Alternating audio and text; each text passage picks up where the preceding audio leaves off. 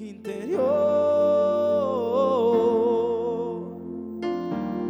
Esta gran necesidad de adorarte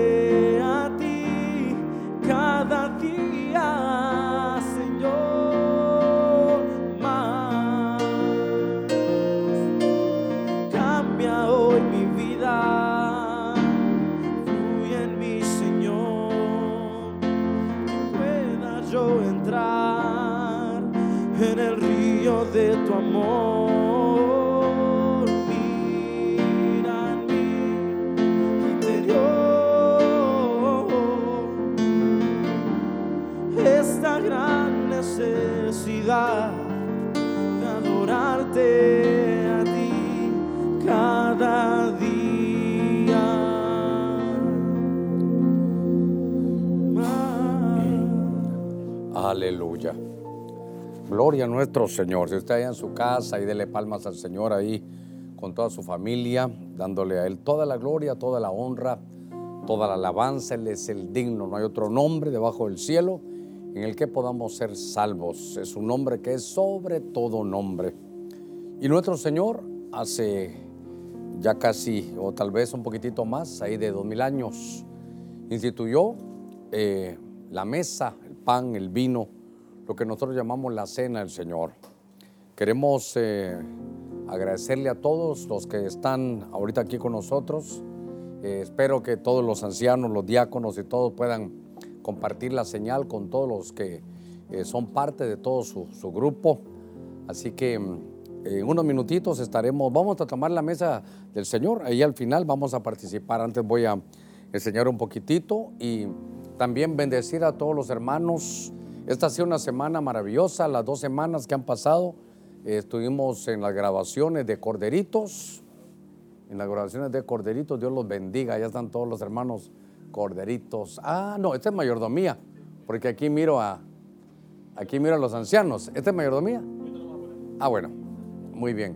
Y aquí están todos los corderitos, Dios los bendiga allá mis amados. Bueno, allá están todos preparándose ya, muchos en sus casas. Aquí me tienen a mí, mire ahí, señalándolos a todos. Ah, pero aquí, to- entonces ahorita solo es mayordomía. Ah, es que como estaba Luis, estaba Luis y Nolvia, estaban en las dos. Vamos a ver, me tienen aquí de orejas a Pilatos, pero ahí voy, ahí están los corderitos. Saludamos a todos los corderitos, qué lindo poderlos ver aquí, qué lindo que estén de su casa haciendo ustedes su esfuerzo y nosotros también de poderlos ver y ahí a toda la familia, a la familia García, le mandamos un abrazo. Ahí también a nuestra hermana Saldívar, a todos los hermanos que están allá, qué lindo poderlos ver. Eh, quiero decirle que los hermanos, tal vez hay una toma ahí abierta, es una toma abierta, ahí le, ya está, de televisión se oyó un poquito ya, ¿verdad? Ahí le digo a Rubén. Porque eh, aquí junto a mí están todos los eh, hermanos que se pudieron conectar. Bueno, no todos porque no, era casi imposible tenerlos ahí, pero muchas gracias allá a todos los hermanos. Han sido semanas donde mm, el Señor ha sido bueno. El Señor nos ha, nos ha impulsado a poder comenzar, ¿verdad? Continuar y culminar con, tanto con corderitos como también con, con nuestros hermanos de mayordomía. Una, una bendición. Así que se graduaron todos los corderitos, se bautizaron más de 900 hermanos, una tremenda bendición. Y también allá en mayordomía ya están integrados a, a la iglesia más de 700 hermanos. Que eso haya pasado en este tiempo es una bendición, solo Dios lo puede hacer. Solo Dios lo puede hacer. Esto sabe que es fruto de que usted ha tenido iglesia en el hogar, de que ha llevado la bendición a su hogar. Esto es fruto de que entendió que lo que se recibía aquí en la iglesia, a ver cómo lo digo, aquí en el templo arquitectónico, entonces se lo llevaba usted a su casa, su bendición, se llevaba el arca. Ese es parte del tabernáculo de David, como es restituido.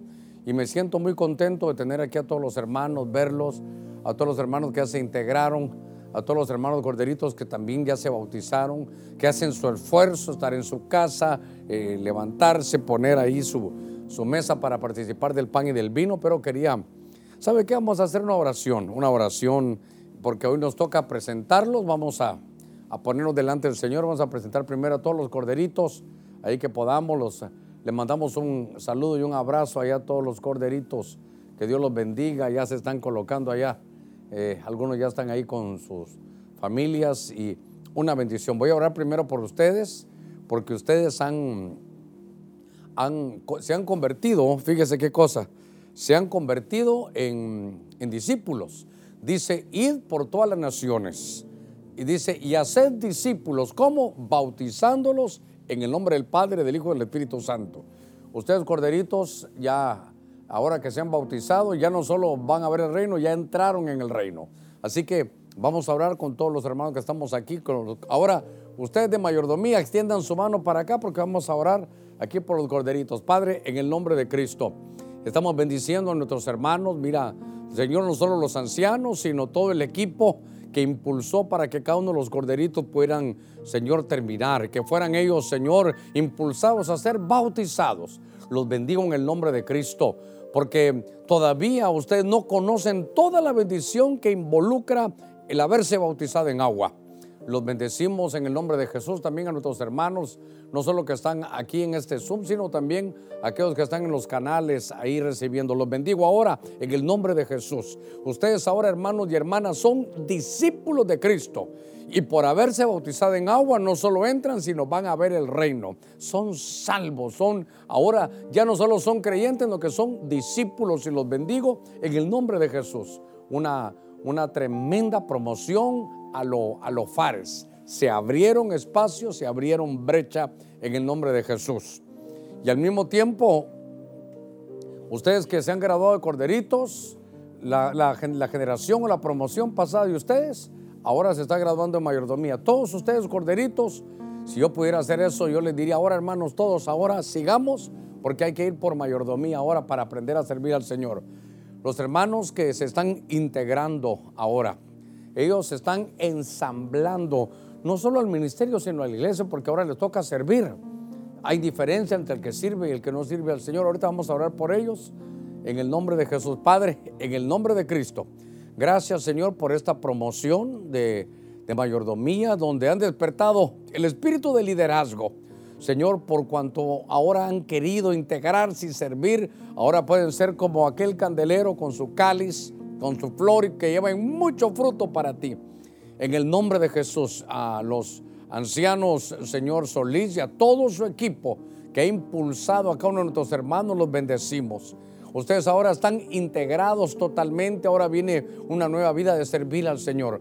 Dios nos dirá cómo poderle servir aún desde, nuestros hogares. Manténganse firmes, han, han subido al monte, ahora manténganse firmes en esa altura.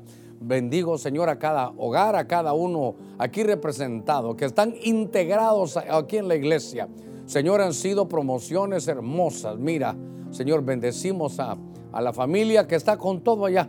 En el nombre de Jesús los bendecimos. Padre, gracias porque tú eres un Dios bueno. Señor, por cuanto han tomado decisión de servirte, que esa unción especial venga sobre todas sus cosas, su trabajo, su alacena, en el nombre de Jesús. Gracias, mi Señor. Amén y amén. Qué lindo. Ah, una cosa maravillosa. Yo los bendigo porque han sido una promoción. Mire, Dios los eligió a ustedes para que en este tiempo lo cursaran. Y si les tocó vivir este tiempo, ya se dieron cuenta que pueden pasar los obstáculos. Así que seguramente hoy nos vamos a acercar aquí a participar del pan y del vino, junto con las dos promociones que hoy están aquí con nosotros, no solo aquí para que usted los vean, sino que también ahí en los canales, sobre todo en el canal de, YouTube de Benecer HON. Gracias por estar con nosotros, una, una tremenda bendición. Eh, yo quiero dejarles eso en su corazón, nadie me está corriendo por el tiempo. Quiero que sepan, no se les olvide los corderitos, estudien a Fares. Fares, Génesis 38, se abrió paso para poder salir antes que todos. Son, son ustedes abrebrechas Ustedes son aquellos que han sobrepasado todos los obstáculos y si lograron eso, no hay nada que los vaya a poder detener. Gloria al Señor. Quiero, todavía bajo esta emoción, qué, qué lindo poder ver que solo el Señor pudo hacerlo en medio de esta pandemia y se gradúan las dos promociones. Gracias primeramente al Señor, a los ancianos y a ustedes por ese, ese, ese sinergismo que lograron desarrollar. Mañana tenemos doctrina avanzada y escuela profética. Me imagino que muchos ya de doctrina o de mayordomía van a entrar aquí a estos lugares, a, estas nueva, estos nuevos equipos de doctrina avanzada y de escuela profética. El martes nuestra reunión a las 7.30. Eh, no quiero, hermano, que se detenga eh, lo que hemos venido haciendo. Eh, de acuerdo a cómo pueda salir, los que puedan traer ayuda para seguir con nuestros hermanos. Llevamos ya un poquito más de tres meses ayudando a los hermanos y ha sido una grata bendición que Dios ha provisto a través de muchos. Más bienaventurada cosa es dar que recibir. El día miércoles, ejército de mujeres a las 10 de la mañana e intercesión a las 6.30. Jueves están las cuatro actividades, doctrina empresarial, escribas, evangelismo y obreros. Vaya preparándose cada día, eh, hermano. Mire, ahora que se está, claro, y algunos ya están saliendo, pero los que están en casa, los que se quedan en casa, eh, aparte su tiempo, bueno, Señor, en todo el tiempo esta hora es para ti. El martes ahí estamos en el culto, el miércoles estamos en intercesión, el jueves con nuestros equipos, el viernes vamos al culto. Y también los viernes, voy a poner aquí que es a las 6 de la tarde, vamos ahí, 6.15, 6 de la tarde estamos comenzando para poder estar en los foros con el apóstol Sergio, que son miércoles, jueves y viernes. Estamos ahora, ¿sabe qué? Yo quiero que se meta en esto. Estamos enseñando para poder aprender, de acuerdo a la escritura, a orar. A orar. Tenemos que aprender a orar. Tenemos que aprender cómo nuestra oración llega, cómo es contestada. Tenemos que aprender a recibir también las respuestas de nuestro Señor. Así que este sábado ya, ya pueden empezar a, mm, inscribirse los nuevos en Corderitos. Eh, a todos los que, donde este mensaje llegue, aunque no estén en Honduras, si se van a inscribir en Corderitos y en Mayordomía, pueden hacerlo, pueden escribir ahí a pastor.benecer.hn y ahí ya lo derivamos para que lo puedan hacer. Solo lo tengo que dejar bien clarito para los que no tienen iglesia, para los que no pueden ir a una iglesia, para los que, para los que están en su iglesia, si usted quiere y le dan permiso a su pastor, pero no queremos em, meternos en ninguna otra área donde ya se estén trabajando algunos ministros, pero donde no hay, donde alguien no se está congregando, ahí nos puede escribir, ahí a pastor.benecer.hn para que lo podamos derivar. El próximo domingo tenemos presentación de niños. El equipo A y el equipo J estarán sirviendo. Gloria a nuestro Señor. Así que, eh, siendo ya como las once y media, llegando a las once y media, vamos a, dar un tiempo para la palabra del Señor. No sé si nos hizo algo falta. Vamos a hacer una, vamos a poner, voy a leer el pasaje y vamos a orar eh, por, los que están con necesidades, ruegos, súplicas y peticiones. Y también vamos a orar por las ofrendas, las aportaciones. Pero quiero leerle este pasaje. Gracias, hijo. En el libro de Génesis, capítulo 37, verso 25. Voy a poner aquí ya mi, mi relojito. Eh, en este capítulo 37, verso 25, aparece un pasaje que me llamó la atención sobre todo en esta versión, dice, fíjese, y se sentaron a comer pan. Claro, es importante participar del pan y del vino. Los dos son muy importantes, pero hay tanto que decir. Lo que Dios puso en mi corazón del pan en la tarde, hablaremos un poquitito del vino, pero es importante que lo veamos, que se sentaron a comer pan. Ahí estaba en una familia, los hermanos, y alzando sus ojos miraron y aquí una compañía de ismaelitas que venían Galaad y sus camellos traían aromas, bálsamo y mirra e iban a llevarlo a Egipto. Vamos a, leer ese, ese verso que nos va a servir. Y vamos a hacer una palabra de oración. Hay algunos pastores en México que están cruzando un momento de enfermedad. Estamos orando por los pastores Cuevas. Estamos orando por los pastores allá en Choluteca también Estamos, ya se restableció el pastor allá en Copán también. Eh, eso nos da, nos da un ánimo hermoso de seguir. Estamos orando por la familia pastoral Estrada, nuestra hermana Olga Galvez allá en, allá en Seattle, Washington. También estamos orando por ella. Eh, por aquí alguien más tenía yo que están, estamos orando porque hay muchas personas que están siendo ahora mismo intervenidas. Así que eh, estamos orando por ellos. Vamos a orar. Padre, en el nombre de Cristo, mira cada necesidad de tu pueblo, sobre todo de salud. Señor, que des fortaleza te pido por todos aquellos que están en los hospitales, que aquellos que están en sus casas, aquellos que han sido contagiados, Señor, y de cualquier otra enfermedad, te pido que envíes salud, sanidad. Te pido también por los médicos, los enfermeros, las enfermeras, que cada día Señor, enfrentan en los hospitales, que pongas tu mano, que los hagas inmunes, que hagas milagros, que los cubras, porque ellos están trabajando para salvar vidas. Te pedimos, mi Dios, que pongas esa bendición especial sobre tu pueblo. Te pedimos que sanes, Señor, nuestra tierra. Señor, sana nuestra tierra. Señor, gracias en el nombre de Cristo esta mañana. Ahora traemos, Señor, antes de tu palabra, queremos traer nuestras ofrendas, nuestros diezmos, nuestras aportaciones. Señor, todo lo que tú has puesto en el corazón de tu pueblo, tu palabra dice que cada uno dé como ha propuesto en su corazón. Señor, hazle a través de tu espíritu que cada uno dé de acuerdo a lo que tu espíritu, Señor, le ponga en su corazón, que lo haga con alegría.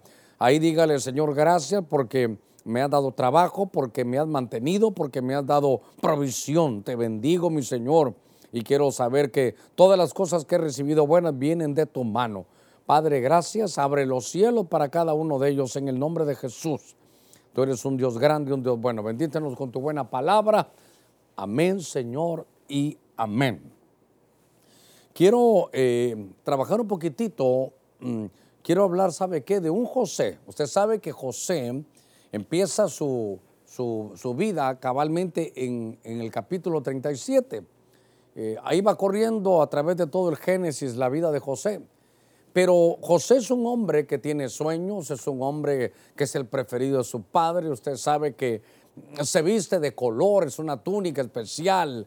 Desde los 17 años Dios puso en él un sueño donde le, mostraba, mm, hermano, su visión, no, no una visualización, no, una visión clara que Dios le había dado, quién iba a ser, a dónde lo iba a llevar. Él tenía claro todo, todo el futuro que venía por delante.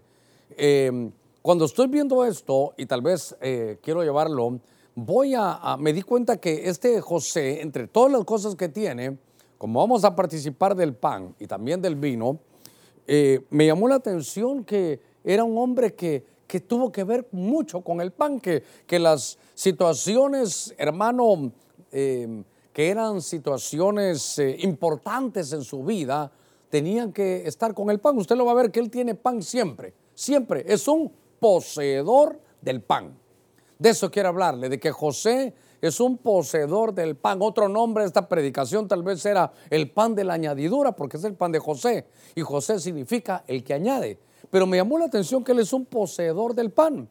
Y como hoy nos vamos a sentar a la mesa, yo quisiera guiarlo a usted para que aprendiéramos cómo sentarnos a la mesa, cómo participar del pan, qué decisiones tomar porque de ahí se pueden repercutir, hermano, algunas situaciones buenas para muchos y malas para otros si no lo hacemos adecuadamente.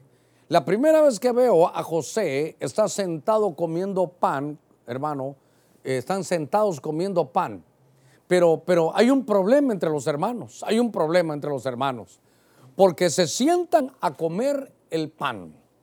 Y entonces, eh, por lo menos José era un hombre que tenía claro lo que él iba a hacer. Esa visión que le dieron a él era como una brújula para enfrentar todas las pruebas, los obstáculos. Hermano, él iba a ser un hombre que iba a ejercer señorío. Dios se lo había, se lo había hablado a él. Entonces, como Dios le empezó a trabajar de esa manera, parece que provocó envidia a los hermanos. Y entonces, en familia, aquí es donde quiero, quiero iniciar esta, esta mañana. Estando él en familia, suceden algunas cosas que, son, hermano, importantes, porque se sentaron a comer todos, se sentaron a comer. Y entonces aquí están los hermanos de José, son los, son los hijos de Jacob, se sentaron aquí eh, los hijos, hermano de, de Jacob, se sentaron a comer. Y ahora ahí tenían un problema, fíjese qué cosa, ahí tenían un problema. Porque el problema es que se sentaron y al sentarse a la mesa tenían envidia hacia uno de los hermanos, porque él se vestía diferente, porque Dios le había dado vestiduras de colores. A él, que era el número 11, fíjese, no, no, era, de no era ni el primogénito, no que era ya el de los últimos que nacieron en, la vida de, de Jacob, están sentados comiendo el pan. Y entonces cuando alzaron sus ojos vieron que venía una compañía de ismaelitas que traían, ahí dice camellos, aromas, bálsamos, mirra, y que iban a Egipto. Y ellos querían matar a José porque lo envidiaban.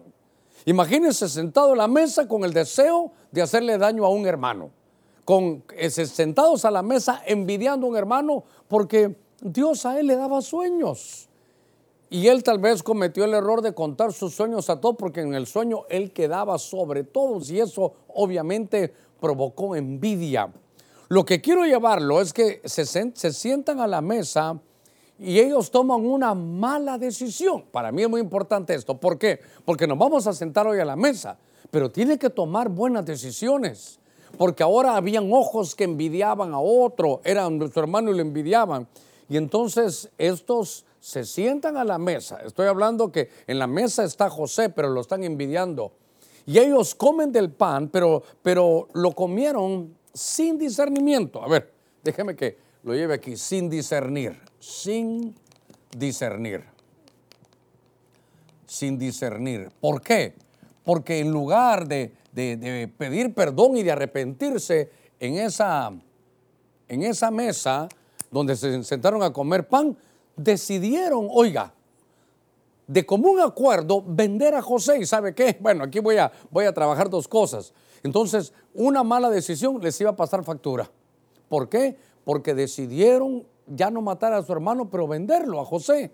Y entonces agarraron la ropa de José, le quitaron su túnica. De lo que lo hacía diferente, al quitarle la túnica, lo que hicieron fue, le echaron sangre de cabrito. Fíjese qué cosa.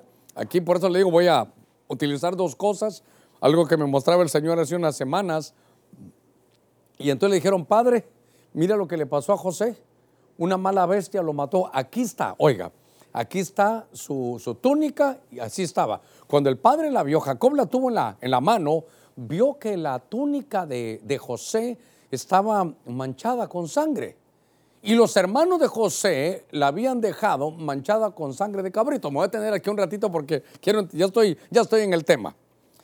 Primero quiero ver a Jacob, y es importante. Jacob, yo no sé cuántos años atrás, yo no sé cuántos años atrás, pero cuando Jacob todavía no tenía familia, él era uno de los hijos, usted recordará de Isaac, se pone la vestidura de su hermana, se puso piel, ponga cuidadito, de cabrito, y se pone delante de su padre, le dice, si yo soy Esaú, le mintió, le quitó la primogenitura y se la llevó, y se la llevó. Se, se recordará usted que se llevó esa bendición.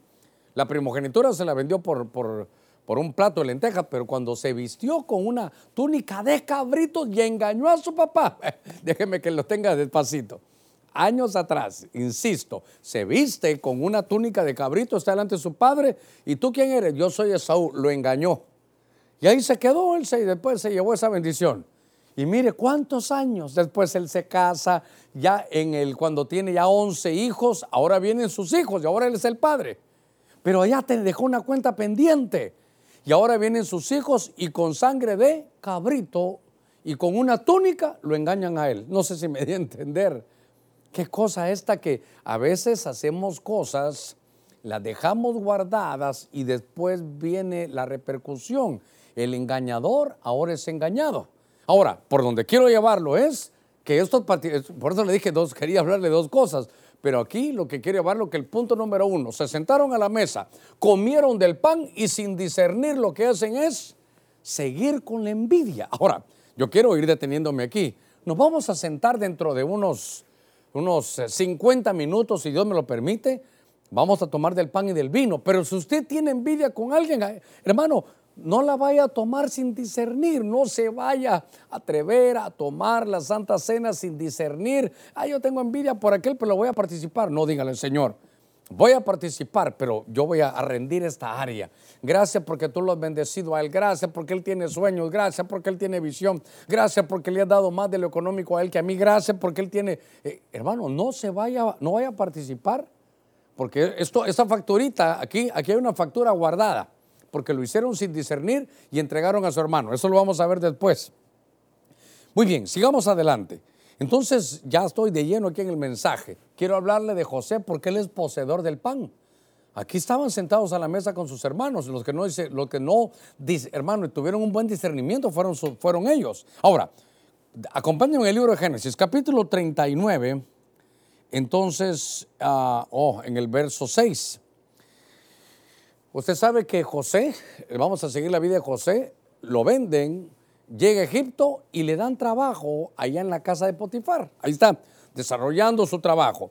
En el capítulo 39, le voy a leer 6 y 7, y dejó todo, Potifar, todo lo que tenía lo dejó en las manos de José. Y dice, y con él no se preocupaba de cosa alguna, sino del pan otra vez que comía. Donde está José, ahí hay pan, ahí va a ver. Y era José de hermoso semblante y de bella presencia. Verso 7. Aconteció después de esto que la mujer de su amo puso sus ojos en José y, le dijo, duerme conmigo. Entonces ahora eh, estamos viendo que aparece otra vez José, solo que ahora hay un problema. Ahora él ya está trabajando. Eh, hermano, él está desarrollando su sueño. Él sabe, mire, qué lindo es tener visión, porque la visión ya dijo dónde vamos a llegar. A pesar de obstáculos, a pesar de tentaciones y de, y de pruebas, entonces sabemos que vamos a llegar. Él está trabajando bien, pero de pronto sufre un acoso. Y otra vez, mire, allá los hermanos le quitaron la túnica, ahora le quieren quitar la túnica, pero se la quiere quitar una mujer, porque lo, está, lo está seduciendo. Y entonces dice, hermano, allá parece que había comido pan, que había que, que, que aún en la casa de Potifar está José y hay pan. Entonces ahora dice que frente al acoso sexual que tuvo José, tomó la mejor decisión porque si se quedaba, él ya se... Yo siempre he dicho que yo creo que él se había quitado ya el manto. Pero entonces lo que hizo, dijo él, si me quedo aquí, si sigo hablando con ella, si sigo chateando con ella, si sigo flirteando con ella, si le sigo oyendo, voy a caer. Entonces mejor, ¿sabe qué? Se fue. Entonces me llamó la atención que después de, que aparece el pan, de alguna manera conectado con José, viene una prueba. Entonces, aquí lo que, lo que, a ver, los hijos de Jacob, a ver cómo era entonces aquí.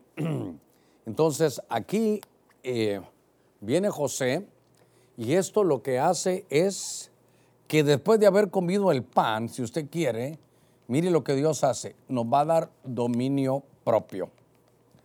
¿Por qué? Porque vino, vino la prueba. Y entonces, ahora que vayamos a comer, yo quiero llevarlo a esto, porque entonces va ese pan nos va a servir para poder atravesar la prueba. En este caso era una, una tentación, era una situación de tipo, de tipo sexual. Pero, pero qué interesante, porque José va a estar conectado en toda la predicación, usted lo va a ver que va a estar conectado con el pan. Y entonces después que aquí se menciona el pan, viene la prueba. La prueba no se va a poder atravesar tan fácilmente, pero nos tenemos que fortalecer en el pan. El pan físico lo que hace es que le da fuerza al cuerpo. Pero este pan es una especie de pan espiritual que lo que va a dar es fortaleza a nuestro espíritu. Porque si no, ¿sabe qué? Tropezamos tan fácil, hermano, en la, en la prueba. No pasamos la prueba. Y usted sabe que al pasar la prueba nos suben a otro nivel. Así que hoy que participemos del pan, obviamente, y del vino también, pero estoy enfocándome en el pan, Dios nos va a fortalecer para pasar las pruebas, hermano, que, que de pronto vienen. Es muy importante que, que, aprendamos a sentarnos a la mesa y saber cómo lo vamos, hermano, a llevar.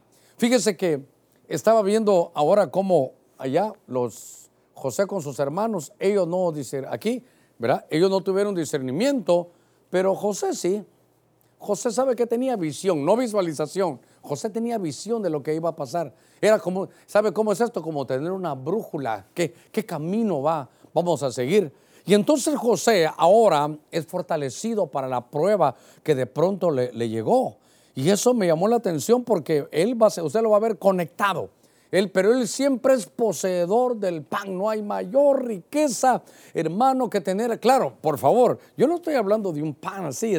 Cuando yo veo que vamos a participar del pan y, y, lo vamos a comer, eso me recuerda a mí de que el pan descendido del cielo es Cristo. Tenemos que estar conectados. Poseedor del pan es del pan que cayó del cielo. Ahora, eh, cuando en la vida de José, después de esa prueba, eh, la mujer le, le, da un falso testimonio a la gente y entonces lo tienen que meter preso. Y estando en la cárcel, otra vez aparece un pan, ahora más que aquí, un panadero. Mire, Génesis capítulo 40, venga conmigo. Génesis capítulo 40, le voy a leer el verso 16 y 17. Viendo el jefe de los panaderos que había interpretado para bien, había interpretado un sueño a un copero, le dijo a José, también yo soñé que veía tres canastillos blancos sobre mi cabeza. Verso 17. En el canastillo más alto había de toda clase de manjares de pastelería para Faraón. Dice, pero algo sucedió y las aves le comían del canastillo de sobre mi cabeza. Entonces, ahora aquí aparece un, panadero. Pero, pero es importante para mí esto, porque aquí, aquí está el panadero. Sí, pero, pero ¿qué fue lo que sucedió ahí? Mire, mire qué interesante. Yo, ¿sabe qué? Esto, esto tal vez es más para uno de pastor, porque llega el panadero, como el quien dice, un poseedor del pan. Obviamente que este no es José. José es un poseedor del pan, pero ahí aparece un panadero. Y el panadero cuando vio que, que un copero había tenido un sueño, y que entonces José le dijo, yo sé que es el sueño, eh, ya que viste esto, dentro de tres días vas a ser restituido, vas a volver a servir al, faraón como era mm, el, el, copero, lo que había visto eran uvas que crecieron, que se desarrollaron, que se hicieron maduras, vas a volver a exprimir las uvas directamente en el vaso, vas a ser restituido en tu trabajo, oiga, en tu puesto, otra versión dice en tu ministerio. Y entonces cuando el panadero yo le dijo, hey, hey, hey, José, fíjate que yo también tuve tuve un sueño, yo soy poseedor del pan, si yo hago, yo hago pan, yo soy panadero. A ver, cuéntame el sueño.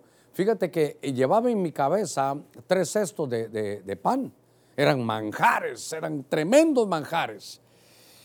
José sabía de esto porque José tenía un hermano que se llamaba Aser, o algunas versiones dicen Asher, y ese era un panadero que hacía un pan oleoso, un pan ungido. José tenía un hermano que era panadero, que era, era Aser pero voy a volver a este. Y entonces le dijo, ese fue mi sueño, solo que fíjate que yo llevaba el pan en la cabeza y de pronto bajaron las aves y se lo comían. A ver, dame, por favor, dame la, la interpretación del sueño. Y él pensó que le iba a ir bien y le dijo, mira, esos tres canastos son tres días. Y en tres días van a pedir tu cabeza. Tú no vas a ser restituido. A ti te van a matar en tres días. Mire qué cosa. Y el ministerio no. Y tu puesto con el faraón cercano al rey tampoco. Ahora, ¿por qué, hermano? ¿Por qué? ¿Por qué si era panadero? ¿Sabe qué me llamó la atención? Que el pan solo lo tenía en la cabeza. Él no se comía el pan. El panadero hacía pan para otros y no se comía el pan. ¿Sabe, hermano? Esto no es directamente para, para los que están oyendo. Esto yo lo sabe. Ayer que lo leí decía, qué peligroso porque esto es como para uno de pastor. Entonces, ¿sabe qué? Donde pasaba él, ¿sabe qué estaba haciendo? Exhibiendo el pan. Ah, él lo llevaba sobre la cabeza, sus tres canastos, dice, excelentes manjares que eran para el rey, para Faraón eran. Era, yo tengo comida para el rey, pero solo la exhibía. Entonces, ¿sabe qué? Este es un pan, este es un pan exhibido. Ay, Dios mío, exhibido, pero no comido es un pan exhibido, pero no comido. Qué terrible, hermano, es solo la palabra, repetirla, saberla, saber textos bíblicos son manjares, pero nunca comérselo. Es, una, es un pan exhibido, pero, pero, pero no comido. Y entonces me llamó la atención que cuando uno tiene el pan, oiga, qué terrible es, imagínense, ahora, ahora ya me ataqué, a mí y a los del gremio pastoral. Qué terrible eh, a los que predicamos, obreros, em, hermanos, los, los, eh, los eh, discipuladores, los que tenemos muchos, yo tengo ya 42 años de estar leyendo esta, esta Biblia, hermano.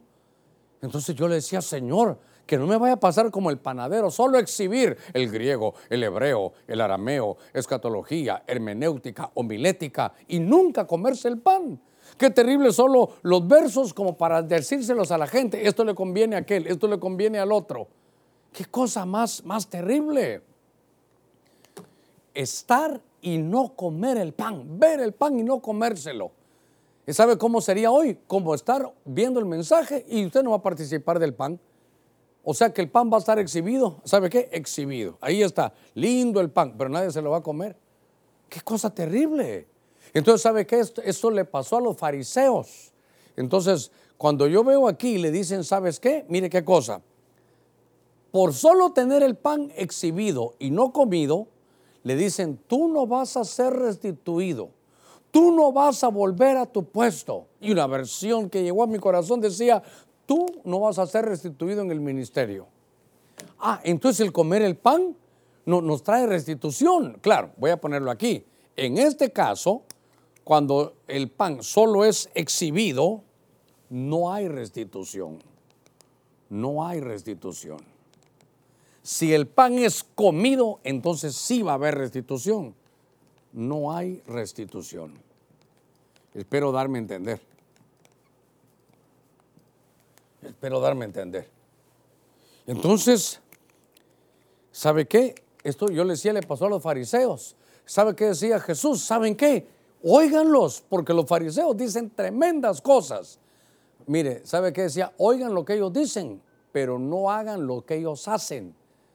Quiere decir que ellos exhiben el pan, pero no se lo comen. ¿Qué cosa es saber la escritura y, no hacerla? El que sabe, hermano, hacerlo bueno y no lo hace, le es contado por pecado. Entonces, le voy a decir algo. Eh, no se vaya a quedar sin no participar hoy, porque entonces solo el pan está, está exhibido, pero no se lo va a comer. Entonces, ¿sabe qué dicen algunos? No, no me lo voy a comer porque estoy en pecado. ¿Y por qué no deja el pecado? Pastor, yo no, yo no voy a comerme el pan porque fíjese que le grité a mi esposa en la mañana y porque no le pide perdón. Pastor, fíjese que eh, tengo tantos problemas, confiéselo delante de Dios, reconcíliese. Pero el pan solo exhibido no te va a traer restitución. El pan comido, sí. Por eso que, qué cosa tremenda, estaba viendo las situaciones que se daban, eh, hermano, en esos días que cuando José estaba, era poseedor del pan, ahí estaba él hermano, y había un panadero, era otro poseedor del pan, pero que solo exhibía el pan. ¿Qué cosa es saber la escritura y no, y no, y no vivirla, no esforzarse, hermano, por ello? En el libro de Génesis, seguimos con José. En el capítulo 41, en el verso 54, ahora él ya no está en la cárcel, ya sale, y ya vino una revelación de que venían siete años, hermano, de, de vacas gordas y siete de vacas flacas. Pero de repente llegaron esos años. Génesis 41, 54. Dice la escritura, y comenzaron a venir los siete años de hambre, tal como José había dicho, él tuvo la revelación. Entonces hubo hambre en todas las tierras. Yo tengo una versión que dice en todos los países, pero en toda la tierra de Egipto dice había pan. ¿Por qué, hermano? A ver, a ver, esto está, está tremendo en todos los países, a ver cómo le leo aquí, yo no sé qué versión tengo aquí, pero dice, está bien en todas las tierras, comenzaron a venir los siete años de hambre que José había dicho, y hubo hambre en todos los países, mas en toda la tierra de Egipto, hermano, había pan. Ahora estamos frente a una situación que se empieza a complicar. Yo le ruego, hermanos, que no esperemos que esto, que esto vaya para abajo. Tenemos que orar para que Dios sane nuestra tierra. Tenemos que saber que, ¿sabe qué? Tenemos que ser poseedores del pan. Porque José es como el pan que añade, el pan que añade. Y entonces ahora veo que en todos los lugares no hay pan, hay hambre. Pero qué lindo, donde estaba José había pan. Hoy que comamos del pan, lo que va a venir es una unción de provisión. Algunos no tienen trabajo, usted sí tiene. Hermano, cada, los que todavía tenemos trabajo, fíjese esa palabra fea, ¿verdad? Todavía tenemos trabajo que decirle cada día que nos levantemos, Señor, gracias, gracias. Estamos sanos, Señor, gracias, estoy sano, gracias que, que, tengo trabajo, gracias que tengo salud, porque a veces nos enfocamos en lo que no tenemos. Todas las naciones estaban en problemas con una tremenda, hermano, hambruna. Pero como José vivía en Egipto, hermano, le voy a decir algo, donde estaba José había pan. Donde va a estar usted, ahí hay pan. Si usted es poseedor del pan, donde va a estar usted, hay pan, pero, pero ¿por qué? Porque José era muy bueno, porque usted es muy bueno, porque yo soy muy bueno. No, porque este era un pacto. Este es un pacto que Dios había hecho, hermano, con Abraham. Y Abraham le dice, Dios voy a hacer un pacto contigo y con tus, con tu generación, con tu simiente, no con tus simientes. Dice Gálatas, explica, no simientes como que fueran muchas, no, una simiente tiene Abraham, el del pacto, y es Cristo. Y como usted y yo estamos metidos en Cristo, nos apropiamos de ese, de ese pacto. Cuando quiera usted entender mejor el pacto, yo le recomiendo que se vaya al Salmo 105, no lo vamos a leer ahorita. Pero es un salmo que habla de todas las bendiciones que tiene el pacto de Abraham. Y dice, ahí estaba mi pueblo, pero sin embargo el pueblo tenía problemas, pero, pero yo le proveía maná. Lo saqué sin, sin agua y sin pan y lo saqué al desierto, pero yo le daba la provisión. Ese es el pacto. Por eso, hoy, ¿qué vamos a hacer cuando participemos del pan y del vino? si usted se conectó tarde, le voy a decir algo. El pan y el vino, los dos son, no es pan o vino, no, no, no, pan y vino. Y es una conjunción, es inclusiva, pan y vino. Lo que pasa es que solo me estoy enfocando en el pan. Entonces, como José era poseedor del pan, y espero que usted y yo seamos proveedores y seamos poseedores, hermano, del pan, estamos conectados al pan, donde estemos va a haber provisión. Mire qué lindo. Ahí, si usted está allá en su casa, diga conmigo, donde yo esté, va a haber provisión. Y entonces, eso alguno le va a decir, oye hermano, eh, no, no, no, es que yo ya lo expliqué. Donde estaba José, había provisión, pero ¿por qué? Porque había un pacto. Y hoy que participemos del pan y del vino, vamos a recordar ese pacto.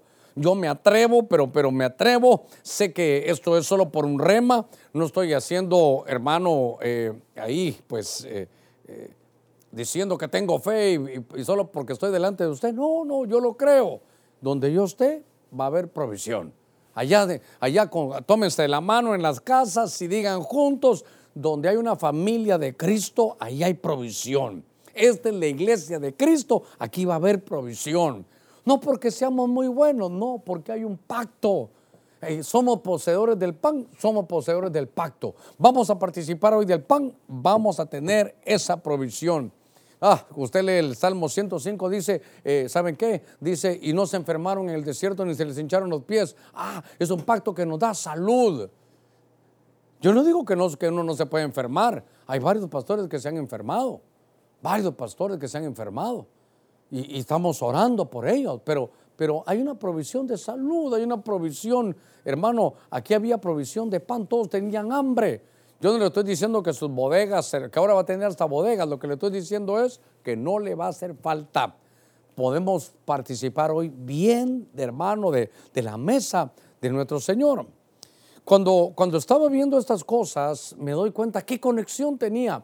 Eh, José nunca lo había visto conectado al pan, pero empecé a, buscar y a leer los pasajes, hermanos, de Génesis 37, donde aparece José con el pan, y son cosas tan tremendas él recibió la visión y dijo, bueno, vienen siete años de vacas eh, gordas y después vienen siete años de vacas flacas. Pero fíjese que él sabe que hacía, guardaba el grano, guardaba el grano, guardaba el grano. Hermano, le voy a dar un consejo. Cada palabra que oiga, guárdela. Dígale, señores, claro, estamos hablando en fe. No dejó caer esta palabra, no dejó caer esta palabra. Porque sabe que a veces en lugar de decir amén, nos ponemos no. Eh, ¿qué, es eso de decretar? ¿Qué es eso de, hermano, por ponerse a hacer esas cosas, porque se cuelan los mosquitos y se tragan los camellos? Vaya, si a usted no le gusta decir decreto, entonces solo diga, Señor, voy a abrir mis labios y voy a hacer una confesión de lo que dice tu palabra. Pero no dejemos caer la palabra, porque José no dejaba caer la palabra. Eh, Samuel no dejaba caer la palabra. Usted sabe qué hacía él. Recogía, recogía. Y todo el grano, toda la semilla, la guardaba en silos por eso es que nosotros le llamamos ahora a este tiempo silos de José, porque José es poseedor del pan. Donde está José no falta, hermano, el pan.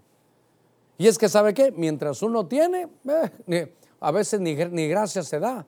Pero hay mucha gente que no tiene, ¿sabe qué? Y no porque no quiera, sino porque, porque no hay trabajo. Pero yo sé que podemos, hermanos, ser poseedores del pan por el pacto que tenemos, hermano, con nuestro Señor. Ahora, bueno, voy a corregir, por el pacto que Dios tiene con nosotros. Fue Él el que decidió hacer el pacto. Déjenme avanzar un poquitito, eh, porque lo que yo quiero es que nos participemos, hermano, hoy, que podamos ministrar este, este, esta buena palabra. Fíjense que en el libro de Génesis, capítulo 45, dice la, la escritura, o no, capítulo 43, verso 25, dice, y ellos prepararon el presente entre tanto que venía José a mediodía, porque habían oído que ahí habrían de comer pan. Fíjese, verso 26, y vino José a casa. Y ellos le trajeron el presente que tenía en su mano dentro de la casa y se inclinaron ante él hasta la tierra. Bueno, me voy a tener un ratito aquí. Voy a tener un ratito aquí. ¿Qué está pasando aquí? Bueno, lo que está pasando es que algo le está sonando la, alarma, ¿verdad? Pero, ¿qué es lo que está pasando aquí? Fíjese que, a ver cómo lo conecto aquí. Se recuerda que estos hermanos de Jacob junto, o estos hijos de Jacob, hermanos de José, comieron el pan y lo vendieron. Es decir, que comieron el pan sin discernimiento. Eso, eso le dejó una factura pendiente. Cuando esto sucedió, cuando esto sucedió, a ver cómo lo enlazo aquí. Cuando esto sucedió, José tenía 17 años. Tenía 17 años. Ahora José tiene 30. Este fue un pecado que se quedó guardadito y participaron de la mesa y comieron del pan y pasaron 13 largos años. Ahora hay hambruna en toda la tierra. Donde estaba José, José ¿dónde estaba? no estaba en Canaán. ¿No se recuerda que a José lo vendieron y ahora está en Egipto? ¿Y quiénes estaban en Canaán? Su padre, Jacob, y sus hermanos. Ahí estaban ellos, ahí. Habían pasado 13 años. Ahora aquí tenía José 17 y ahora José aquí tiene 30 años. A ver, y entonces el padre Jacob le dice, nos estamos muriendo de hambre. ¿Saben qué, haga, ¿Saben qué deben de hacer? Es, vayan a Egipto, bajen a Egipto. Y ellos no sabían que, ellos pensaron que José se había muerto. Ellos no sabían que José estaba aquí ahora en Egipto. Donde está José, no falta el pan. Sacaron a José de aquí, falta el pan. Ay, hermano, qué, qué cosa tremenda. Se sentaron a la mesa, comieron del pan, ni, se enfermaron, no, ni se enfermaron, siguieron así, pero llevaban, tenían una factura pendiente. Hermano, ¿le puedo decir algo? No tengamos facturas pendientes, nos vamos a sentar a la mesa, hagámoslo con discernimiento. El que no discierne el cuerpo de Cristo puede salir hasta con juicio en medio de la Santa, de la Santa Cena. Entonces, ahora lo que yo le quería contar es que llegan otra vez los hermanos de Jacob o lo, perdón, los hermanos de José, que son los hijos de Jacob. Aquí están. Entonces, ahora, a ver cómo, cómo lo voy a poner aquí. Eh, a ver cómo lo voy a poner aquí. Porque entonces ahora vuelven a llegar ellos, los hijos de Jacob, junto con José. ¿Y sabe qué? Trece años después, en lo espiritual no es tan fácil decir, ya Dios se le olvidó. A Dios se le olvida y dice, nunca más me acordaré de los pecados confesados, pero no confesados, están pendientes. Y después de 13 años, hermano, viene una hambruna. Recuérdese que, que Jacob de haber pensado, Señor, y no me diste a mi palabra, y no me dijiste que, que de mis lomos iban a salir los patriarcas, y en esta hambruna nos vamos a morir todos. Y entonces tus promesas, pero es que aquellos hermanos de José, estos hijos de Jacob, se tenían que sentar ahora a la mesa. Le voy a decir algo. Si usted se sentó a la mesa indignamente antes, no lo vuelva a hacer ahora. ¿Sabe qué decían ellos? ¿No será que nos está llevando el río por algo que hicimos? Claro, claro que sí. Esa, era una factura pendiente de, que se cobrara. ¿Por qué? Porque nuestra factura pendiente hay que decirle, Señor, yo fallé, me quito la envidia. Señor, yo fallé, yo vendí a mi hermano. Señor, yo fallé. Entonces, cuando tú lo confiesas y te apartas, alcanza misericordia. Cuando tú lo confiesas, dice, creo que es Miqueas 7, 19 o 7, 18 y 19, dice que Dios se deleita en hacer misericordia y que entonces agarra nuestros pecados, los tira al fondo de la mar y nunca más se va a acordar de ellos. Entonces me llamó la atención que ahora están aquí. Y entonces se, imagina, ahí están sentados todos, llevan, hermano, eh, eh, algunos regalos ahí a Egipto. Y está José después de 13 años allá. Es que yo quiero que, que estos dos los tiene que analizar usted conmigo. Los tiene que analizar. Y ahora están sentados, solo que ahora ellos no reconocen a José porque, por ejemplo, los hebreos se dejaban barbados, pelo, hermano tremendo. Aquí está esto, Él volverá a tener misericordia de nosotros, sepultará nuestras iniquidades y echará en lo profundo del mar todos nuestros pecados. Lindo, esto, y creo que en el verso 18, si lo ponemos del, no sé si me recuerdo mal, pero dice que Dios se deleita en hacer misericordia. Entonces, oh, aquí está, que Dios como tú que perdona la maldad y olvida el pecado eh, del remanente de su heredad. No retuvo para siempre su enojo porque se deleita en hacer misericordia. Hermano, confesemos delante del Señor hoy nuestras faltas. En unos 20 minutitos vamos a participar de la mesa. Pero si el Señor no me va a perdonar, eh, es que, mire, ¿sabe cómo lo he visto yo esto? Este es como el postre de Dios. Él, eh, él, bueno, ni modo, lo voy a tener que perdonar. No, Él se deleita se deleita en hacer misericordia. Que, que, Dios, que Dios como tú que perdona la maldad, que Dios como tú que olvida el pecado del remanente de su heredad, que Dios como tú que, que no retuvo para siempre su enojo, que Dios como tú que te deleitas en hacer misericordia. Entonces, ya no escondamos nuestros pecados. Si Dios lo conoce a usted, me conoce a mí. Qué cosa, hermano, esa, qué cosa tan, tan tremenda. Entonces ahora están en la mesa, están sentados y entonces hermano José ya no aguanta y les dice, perdonen, ya regreso y se va a llorar, hermano, allá. Eh, ahí se, encerró tal vez a lavarse las manos, a lavarse la cara en un baño porque ya no aguantaba de ver la emoción de sus hermanos. Y cuando todos regresan, él les dice, ¿saben qué? Eh, eh, sí, le dicen, sí, Sebnat Panea, creo que ese era el nombre que tenía José. Y le dicen, yo soy José, vuestro hermano. Ahora, note algo que es muy importante, note algo que es muy importante, que entonces aquí hubo, hubo reconciliación. Ahora, esto es importante, esta es la mesa y este es el año de la reconciliación.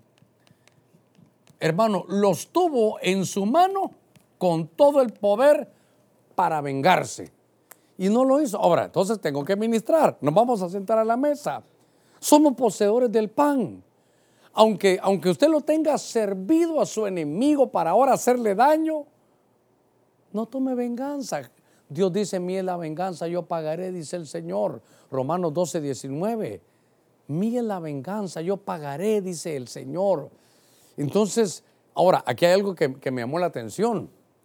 ¿Quién era el ofendido ahí? José. Y lo que me, llenó de un poseedor del pan es que José, el ofendido, es el que tiene la iniciativa para reconciliarse. Note, el que, el que no le dijo, bueno, y aquí los tengo, yo mando ahora en Egipto, por favor, guardias a la cárcel. Me quitaron a mi papá durante 13 años, ahora le voy a meter 13 años a ustedes. No, no, hermano, le voy a decir algo. Si a usted lo ofendieron, usted es poseedor del pan vienen añadiduras. Esta es una prueba también para usted. Se, los tiene serviditos para ahora usted vengarse. Tal vez, usted, tal vez usted ahora es un abogado y hasta puede meter preso a aquel que le hizo daño. Siéntese a la mesa. Dios se deleita en hacer misericordia. Usted es hijo de Dios, deleítese en hacer misericordia. Entonces, ¿sabe qué? Aquí se reconciliaron. La iniciativa fue de José. Si a usted lo ofendieron, tenga usted la iniciativa de poder decir, te perdono, los perdono. Me hicieron daño, me quitaron a mi papá, pero ¿saben qué? Al final ustedes me mandaron para acá porque si yo no hubiera estado aquí en Egipto, mire, la, mire el que tiene visión, si yo no hubiera estado aquí en Egipto, ¿quién nos hubiera dado de comer? No, hombre, Dios me mandó para acá, no se preocupen, sé lo que los, los eh, utilizó ustedes para, para esta labor. Qué cosa más tremenda, hermano. ¿Sabe qué? Todas las cosas ayudan a bien a los que a Dios aman. Aquellos que conforme a su propósito han sido llamados. No, ¿sabe qué? Le puedo decir algo, no nos atrevamos a sentarnos a la mesa si tenemos conflictos. No vayas a sentarse a la mesa a comer el pan si no ha perdonado. Que me pidan perdón. Aunque no le pidan, tome usted la iniciativa y dígale, Señor, a mí me ofendieron aquellos. Yo los perdono, Señor. los perdono. Me hicieron daño, hablaron de mí, se levantaron, me señalaron. Yo los perdono, Señor. Un poseedor del pan va a trabajar la reconciliación. Qué cosas tan tremendas. Estos se sentaron a la mesa sin discernir y ¿sabe qué? Lo que hicieron aquí pasó por 13 años.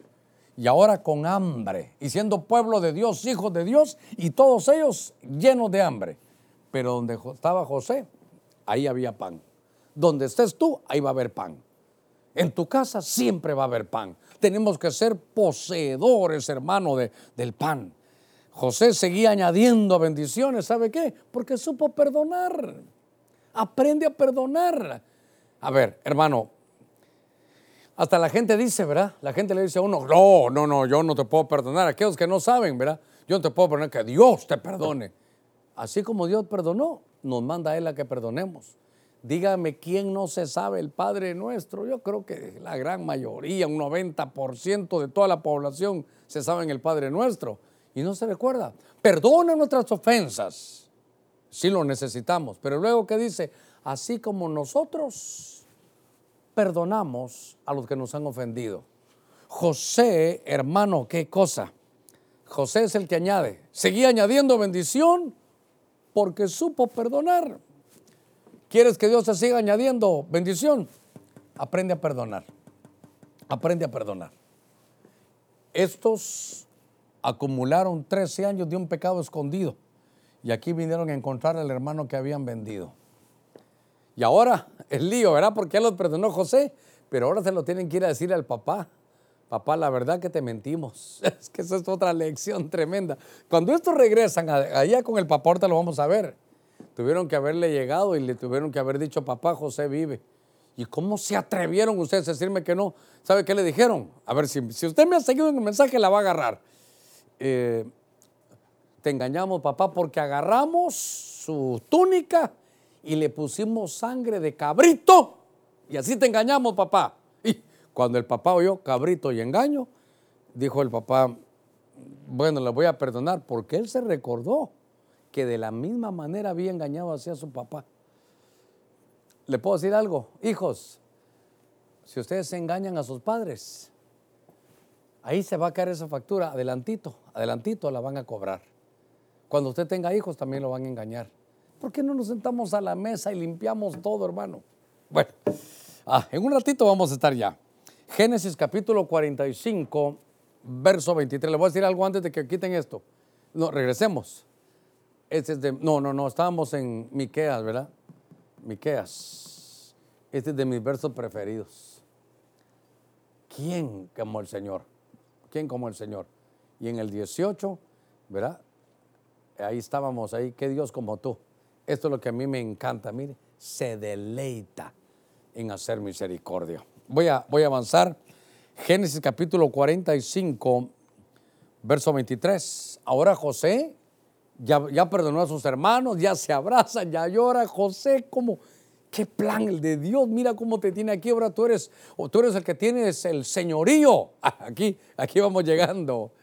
Es que José, a él se le llamaba el Baal Calom. Le llamaban a él, ahí los, los em, egipcios, el Baal Calom. ¿Sabe qué era eso? El Señor de los sueños. Ahora dice este verso, que entonces le dijeron, sí, José, ahora ¿saben qué? Les quiero preguntar algo, hermanos, ¿y mi papá está vivo? Mi papá Jacob está vivo, sí está vivo. Miren, yo tenía un hermano pequeño, también está vivo. Ah, qué lindo. ¿Saben qué? Verso 23. Vayan con mi papá y le llevan este envío. Y a su padre envió esto. Mire lo que. Ahora José está. mire, José envió esto: diez asnos cargados de lo mejor de Egipto y diez asnas cargadas de trigo otra vez. ¿De qué más? De pan diez asnas cargadas de pan y comida para su padre hermano en el camino. ¿Qué cosa esta? Entonces, ahora aquí viene José y dice, José es el poseedor del pan. Y José ahora se da cuenta y dice, miren, mi papá está vivo, sí. Ustedes me quitaron 13 años de verlo. Pero, pero lo, quiero honrar. ¿Saben qué? Llévenle esto a mi papá y carga los asnos, carga, carga las asnas. Entonces, aquí es un pan de honra. Es un pan de honra. Porque qué, qué cosa tan tremenda que a pesar de que este José, hermanos, José en los tiempos que vivía, Egipto era la nación que gobernaba el mundo. Y solo abajo de, Faraón estaba José. Y José ni era, ni era eh, hermano egipcio. Y entonces ahora vea usted que dice él, a pesar de, de quién soy yo en todo el mundo, reconozco que tengo un padre, lo voy a honrar. Entonces ese era un pan de honra hacia la paternidad. Sé que ahorita toqué algunos puntos álgidos en algunos. Ahora Jacob ya está viejecito.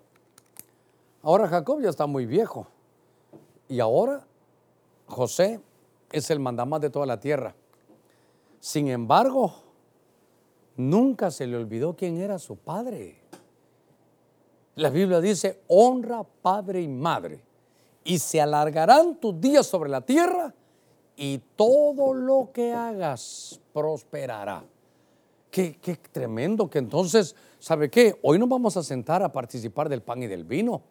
Pero José como poseedor del pan, este dijo aquí, ¿saben qué? Le voy a mandar, como yo tengo, siempre tengo pan, le voy a mandar a mi papá como una honra.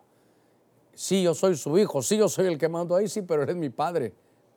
Y usted tiene padre, usted tiene a su padre biológico, de su espíritu. El Padre de los cielos es el Padre de nuestro espíritu. Y a veces de pronto puede ser que tenga usted un pastor. Y de pronto en algunos tal vez puede ser un padre también. Bueno, eso hay de todo y no, no, quiero, no quiero manchar la, predicación, pero, pero hay paternidad.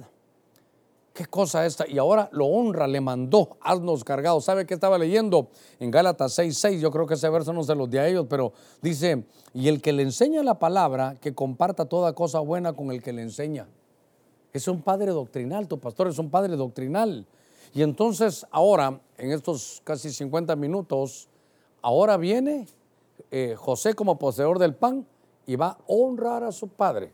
Mira, ¿Hace cuánto que no vas a ver a tu padre? ¿Hace cuánto que no miraba a su padre? 13 años. Claro, por lo que vivió él. Pero no importa tú, si tú todavía tienes a tus padres, honralos. Honralos. Ahora que tienes tiempo, honralos. Tal vez ahora necesitan mucho de ti, tal vez ya no se pueden vestir solos. Y sabe qué es lo tremendo, que ya todos se casaron y se fueron. Y se quedó mamá o se quedó papá solos.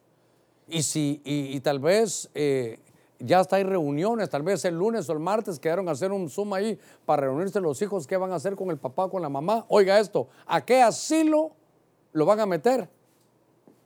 Qué ingratitud, hermano. Mire, los que me oyen en Estados Unidos, lo más normal. Ahí hay que ir a dejar al viejo, hay que ir a dejar a la viejita ahí. Pero ¿por qué no lo honras? Es que es inaguantable porque ahora dice cosas, parece niño, pero cuando tú eras niño sí te aguantó tu padre. Vamos a sentarnos a la mesa mire, tengamos comunión con nuestros padres. Tal vez algunos los dejaron, los abandonaron, pero tú honralo. ¿Qué hayan hecho ellos no interesa, qué vayas a hacer tú es lo que interesa. Ahora que nos vamos a sentar aquí a la mesa, voy, voy terminando. Mire, mire qué cosa. En el libro de, de Génesis, siempre siguiendo a este mm, José, José era poseedor del pan. Y en un ratito vas a tener el pan en la mano y tú vas a ser poseedor del pan. Dice en el verso 19 del capítulo 47, dice la escritura, Génesis 47, 19. ¿Por qué hemos de morir delante de tus ojos tanto nosotros como nuestra tierra? Oiga lo que la gente le decía a José, cómpranos a nosotros y a nuestra tierra, ¿a cambio de qué? A cambio de pan.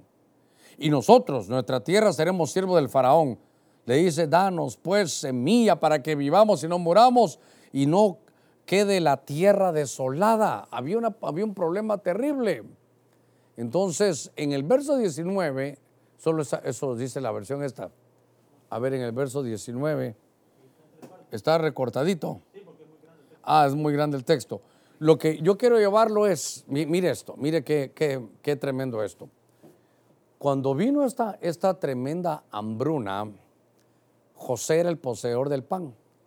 Y entonces de nada servía tener dinero, pero no había pan. Todo el pan lo tenía José, los granos que él no dejaba caer, las semillas que él no dejaba caer, las tenía en sus silos, allá en sus bodegas, ahí guardado, guardado. Entonces él tenía, dice que no se podía contar lo que él tenía, era demasiado poseedor del pan. Mire, poseedor del grano. Poseedor, ¿sabe qué? De la palabra. Este, estaba, estaba José. Y entonces tenían dinero, pero no tenían pan. Entonces, ¿saben qué? Cómprenme. Cómprenme, decía, decía José. Dejaban el dinero y, y entonces ya tenían pan.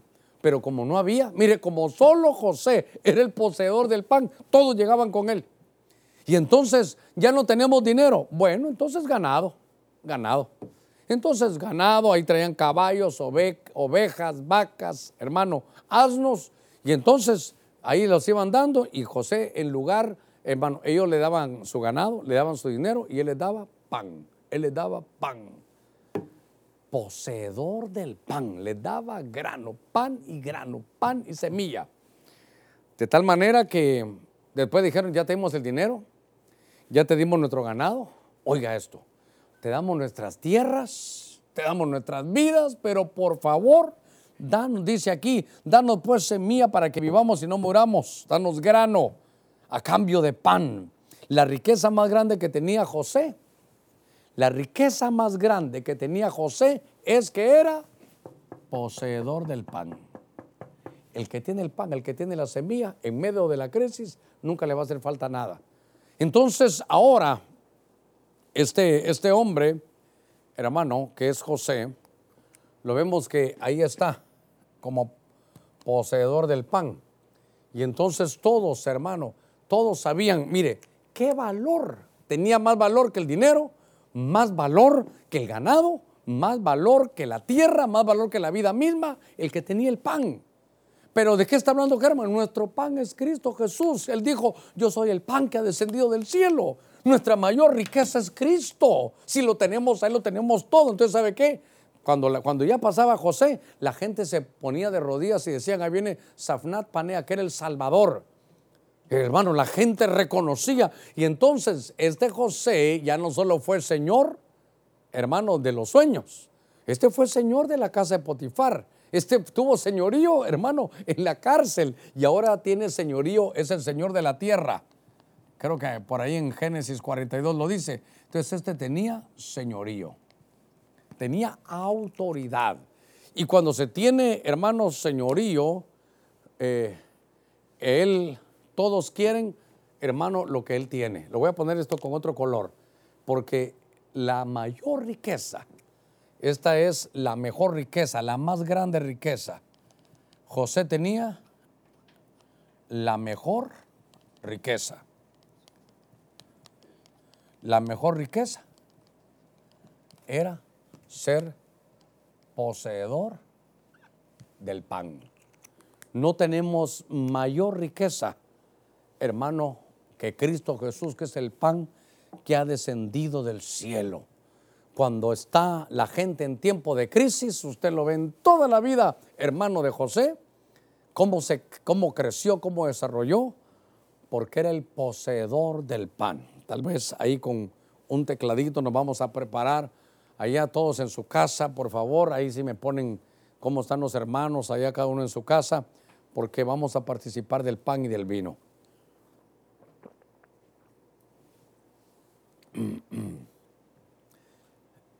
José estuvo conectado al pan toda su vida. Es importante que nos sentemos a la mesa, pero hay que discernir lo que es el cuerpo de Cristo. Porque aquí comenzaron mal sin discernir y después se quedaron llenos de hambre. Donde está el pan, aquí déjame, hijito, aquí ponlo. Gracias, te agradezco. Gloria a nuestro Señor. Aquí creo que tengo el pan. Gloria a nuestro Señor. Aleluya. Tal vez ya ahí con un tecladito en lo que aprovechamos tener esta, esta bendición. José es un poseedor del pan. Y nosotros tenemos a Cristo Jesús, que es el pan que ha descendido del cielo. Hay que discernir bien para participar de la mesa. ¿Sabe qué? Este pan nos va a dar fortaleza. Este pan no solo tiene que ser exhibido, tiene que ser comido. Este es un pan que nos va a recordar que tenemos un pacto. Y el pacto es de que entre todas las cosas lindas del pacto que vamos a tener provisión. Para que este pacto, hermano, se viva, usted lo disfrute, tenemos que reconciliarnos, no solo con el Señor, sino los unos con los otros. Tenemos que reconciliarnos. Este es un pan que va a traer bendición a la familia porque usted va a poder honrar a su papá, honrar a su mamá. Eso le va a usted señorío, señorío.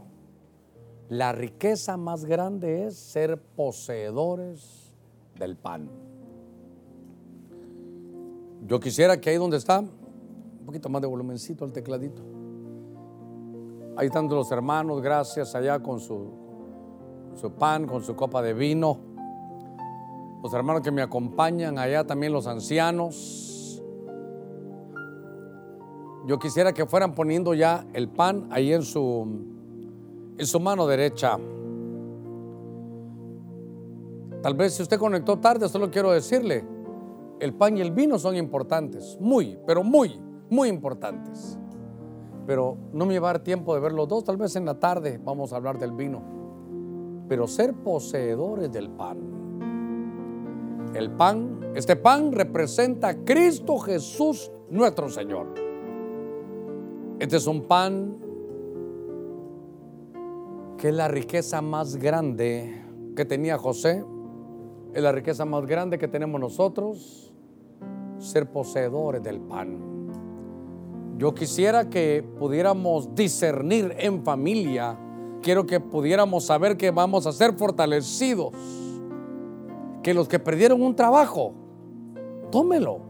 Porque aquí, si se toma bien, si es poseedor del pan, si no solo es exhibido, en lo que usted participa de corazón como se debe hacer, usted va a ser restituido en su trabajo, va a ser restituido en su puesto, va a ser restituido en el ministerio.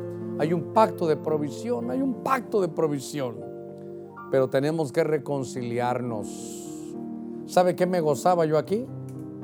que el que tuvo la iniciativa era el que estaba ofendido. El que, no, no el ofensor, el que, al que habían ofendido dijo yo tengo la, la iniciativa de perdonar. Un pan de honra que te va a traer señorío.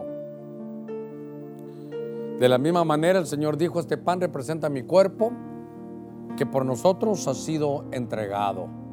Este es un pan que lo tenemos que hacer esta mañana, tomarlo, no solo exhibirlo, comerlo, pero con discernimiento te va a fortalecer. En el nombre de Jesús, queremos ser poseedores del pan. Una vez que comamos el pan, nadie nos lo puede quitar. Comamos de ese pan.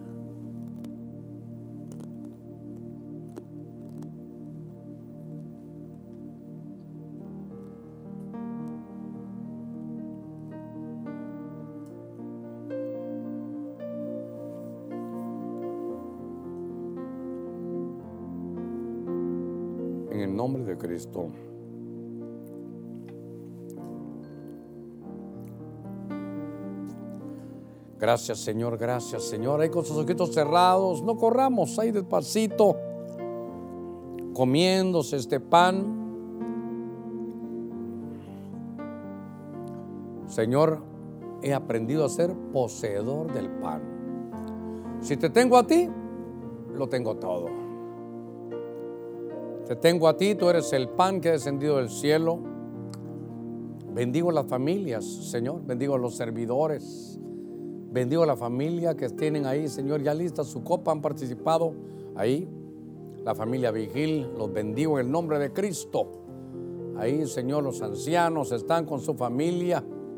Bendigo a cada uno, Señor, por nombre.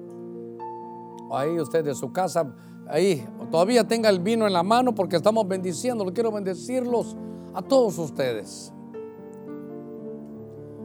Los eh, ancianos Nolasco también por ahí los vi. Dios los bendiga.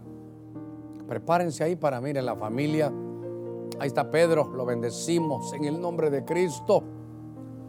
Bendecimos a Pedro, a toda su familia. Bendecimos a Ariel en el nombre de Cristo Jesús. Gracias, gracias Señor. Mira todas las familias reunidos, Señor, en su casa. ¿Sabe cómo se llama eso? Se llama fe. Qué lindo. Sin fe es imposible agradar a Dios. De la misma manera tomamos la copa ahora. El pan y el vino van unidos. El pan y el vino van unidos.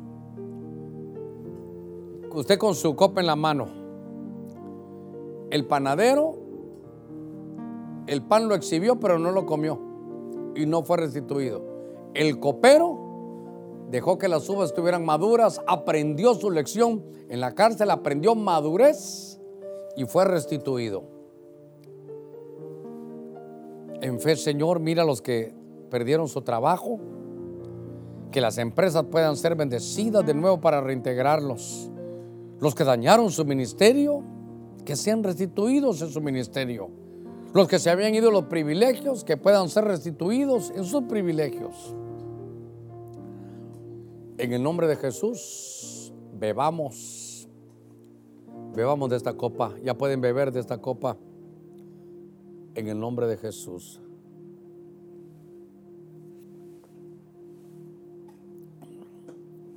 En el nombre de Cristo. Ah, ahí con sus ojitos cerrados, un poquitito, dígale, Señor, gracias. He tomado la decisión de hacer esto con discernimiento. He tomado la decisión de abrir mis labios y saber que estoy fortalecido. He tomado la decisión, junto con la familia Medina Martínez, de poder reconciliarnos. He tomado tu buena palabra y sé que hay provisión para mí. Donde está José, hay pan. Donde estás tú, va a haber pan. En tu casa no va a faltar la provisión. Gracias, mi Señor, gracias, gracias. Bendigo a todo tu pueblo.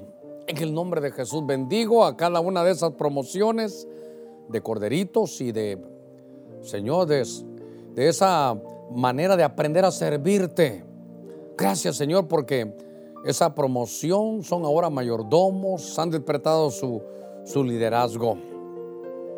Te pido por cada uno, Señor, de los que estamos sirviéndote ser poseedores del pan, que nunca nos falte nada. La mejor riqueza es el pan que ha descendido del cielo, Cristo Jesús, nuestro Señor. Gracias a todos, los bendigo, gracias por este esfuerzo. Esta es una lección de fe, todo lo que ustedes hacen aquí. Allá el hermano Saúl Martínez, hermano René Alvarado, allá la familia Ortiz también, la familia Alvarado ahí, la familia Allá vemos hermano Félix también, Dios los bendiga. Qué lindo tenerlos, los bendigo, allá está su casa, ahí a todas las familias, gracias. A todos los que están en el canal de YouTube también. Eh, qué lindo poder saber cómo sentirnos que estamos cerca. Mire, ausentes en el cuerpo, pero presentes en espíritu. Juntos a la distancia. Los bendigo. Señor, si alguien no tenía trabajo, que venga esa restitución. Que algo suceda y que esa empresa se levante y que el primero en el que piensa ser nuestro hermano para que se cumpla tu buena palabra. Te pido, mi Dios, que haya provisión y que al honrar a sus padres, Señor, se alarguen sus días sobre la tierra y que todo lo que hagan prospere. Gracias. En el nombre de Jesús los bendigo, mis amados hermanos. Allá están todos en su casa. Descansen, vayan a almorzar y los esperamos a las 2.30 de la tarde. Dedíquenle este domingo al Señor. Dígale, Señor, este domingo estoy renovando mi pacto. Amén y amén.